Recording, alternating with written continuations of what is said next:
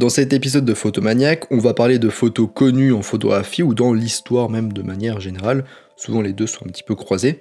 Vu qu'on est dans un podcast, je vais pas pouvoir vous les montrer. Je vous conseille d'aller voir mon article, donc je vous en parle juste après. Il y a aussi la vidéo qui vous montrera tout ça. Euh, mais ce qui est intéressant au-delà de la photo, c'est aussi le contexte. Donc dans ce podcast, je vais vous donner le contexte de toutes ces photos, les explications un petit peu. Donc c'est quand même sympa, mais effectivement le mieux c'est quand même de voir les photos. Donc c'est parti, allez en avant, Guingamp. Avant de commencer, donc je vous rappelle que vous pouvez retrouver l'article beaucoup plus complet sur ce sujet, parce qu'en effet j'ai listé 101 photos euh, les plus connues d'histoire de la photographie. Donc sur mon site photomaniac.fr vous pouvez retrouver tout ça, et sur mon site vous pouvez aussi vous inscrire à ma formation gratuite sur les bases de la photographie. Donc si tout ça vous intéresse, rendez-vous sur photomaniac.fr. La première photo se nomme la première photographie de la découverte du Machu Picchu par Hiram Bingham en 1911. Imaginez que vous traversiez une région inconnue et que vous tombiez sur l'un des sites géographiques les plus importants du monde. Et bien c'est ce qu'a fait Inram Bingham, il n'était même pas un photographe mais un archéologue américain. Avec une équipe d'explorateurs, il était à la recherche du Vilcabamba,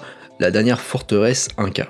Un fermier local lui a dit ainsi qu'à son équipe qu'il y avait des ruines au sommet d'une colline. Après 6 jours de marche avec du matériel photographique et d'excavation, ils ont atterri à Aguas Calientes. Là, ils ont trouvé un guide qui les a emmenés en haut de la colline.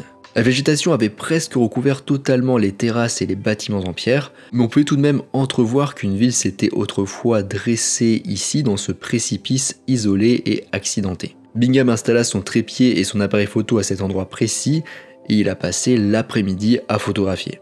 Deuxième photo, la première équipe américaine à avoir atteint le sommet de l'Everest par Barry Bishop en 1963. L'ascension du mont Everest est l'un des défis les plus extrêmes connus de l'humanité. L'ascension de cette montagne géante qui se trouve au Népal et en Chine attire beaucoup de monde chaque année et malheureusement de nombreux alpinistes meurent en essayant de la gravir. D'ailleurs souvent leurs corps ne sont pas récupérés parce que ça demande beaucoup de temps, de moyens et d'argent que c'est dangereux en fait. En 1963, cet exploit était beaucoup plus difficile à réaliser qu'aujourd'hui en raison de l'absence de technologie. Mais cela n'a pas arrêté Barry Bishop et son équipe qui ont fait une expédition et capturé cette photo qu'on voit. Donc c'est une photo en fait où on voit euh, l'Everest, on voit l'équipe comme ça, il y a plusieurs personnes encordées qui sont sur la photo. Alors l'ascension n'aura pas été sans perte pour Barry parce qu'en effet, elle lui aura coûté tous ses orteils et le bout d'un doigt, mais en contrepartie, il a fait partie de la première équipe américaine à atteindre le sommet de l'Everest. Troisième photo, Rhin 2 par Andreas Gurski en 1999. Euh, donc Rhin 2, ça s'écrit R-H-E-I-N et 2 c'est en chiffre romain. Cette image d'Andreas Gurski est connue car elle a été vendue pour 4,3 millions de dollars en 2011. Cette photographie était la deuxième et la plus grande d'une série de 6 photos représentant le Rhin. Sur la photo, le Barin coule horizontalement dans le champ de vision il se trouve entre des champs verts et plats sous un ciel couvert. Alors normalement il y avait des détails qui étaient sur la photo comme par exemple des promeneurs de chiens ou des bâtiments d'usine, mais ils ont été supprimés au post-traitement, donc par le photographe lui-même. Gurski a créé un grand tirage couleur de la photo et l'a monté sur du verre acrylique. Il l'a ensuite placé dans un cadre. La photo mesure 190 cm de haut pour 360 cm de large. Quatrième photo, Première photographie aérienne par James Wallace en 1860. Il y a 162 ans, James Wallace a capturé cette photo emblématique de Boston.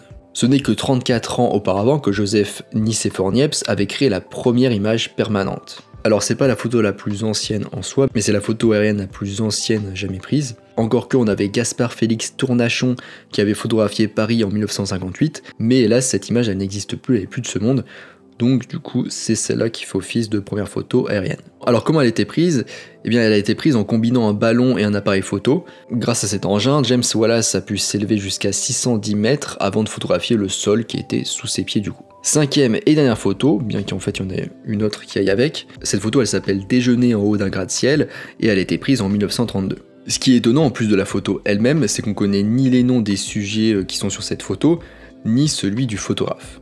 Cette photo d'ouvrier prenant une pause déjeuner au sommet d'un gratte-ciel donne le vertige au spectateur. Mais elle attire aussi l'attention sur la vie très risquée que menaient les ouvriers construisant le Rockefeller Center. Dans la première moitié du XXe siècle, des dizaines d'ouvriers sont morts après des chutes mortelles lors de la construction de divers gratte-ciels. Cette photographie a été mise en scène dans le cadre d'une pub pour promouvoir du coup ce groupe d'immeubles. Et ce qui est encore plus étonnant en fait, c'est la photo du photographe qui est en fait en équilibre sur une poutre en acier. Donc euh, c'est incroyable comme photo. Donc il y a une photo bonus en plus de la photo, euh, ce qu'on appelle un petit peu le behind the scene hein, derrière, euh, derrière les coulisses, derrière, derrière la photo quoi. Cette photo elle est assez incroyable parce que du coup le photographe il est comme ça, il est en équilibre avec un pied, en plus il tient l'appareil photo et en dessous il y a le vide. Donc je vous conseille d'aller voir tout ça sur l'article ou sur la vidéo. Donc voilà, on arrive à la fin de ce podcast, j'espère que ça vous a plu. Je vous rappelle que vous pouvez retrouver l'article beaucoup plus complet sur le même sujet sur mon site photomaniac.fr.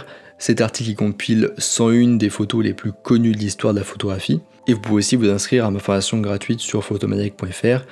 Je vous invite donc à aller faire un petit tour si tout ça vous intéresse. Moi je vous laisse ici regarder des photos et je vous dis à bientôt sur les internets mondiaux.